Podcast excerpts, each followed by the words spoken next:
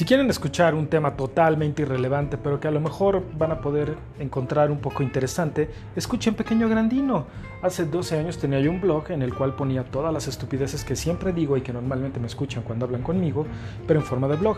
En, en este blog llegué a tener algunos episodios de podcast. Ahora que los encontré, me hizo en estos días de pandemia crear este nuevo podcast llamado Pequeño Grandino, que van a poder encontrar aquí, pues recomendaciones de libros, lugares donde comer, lugares que visitar y películas, así también como datos a ratos y unas listas medio mensas.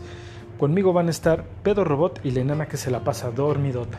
Pequeño Grandino se publica los días lunes y viernes y entre semana tendremos alguna que otra sorpresita. Espero que les guste y disfruten y pierdan su tiempo con nosotros. Gracias.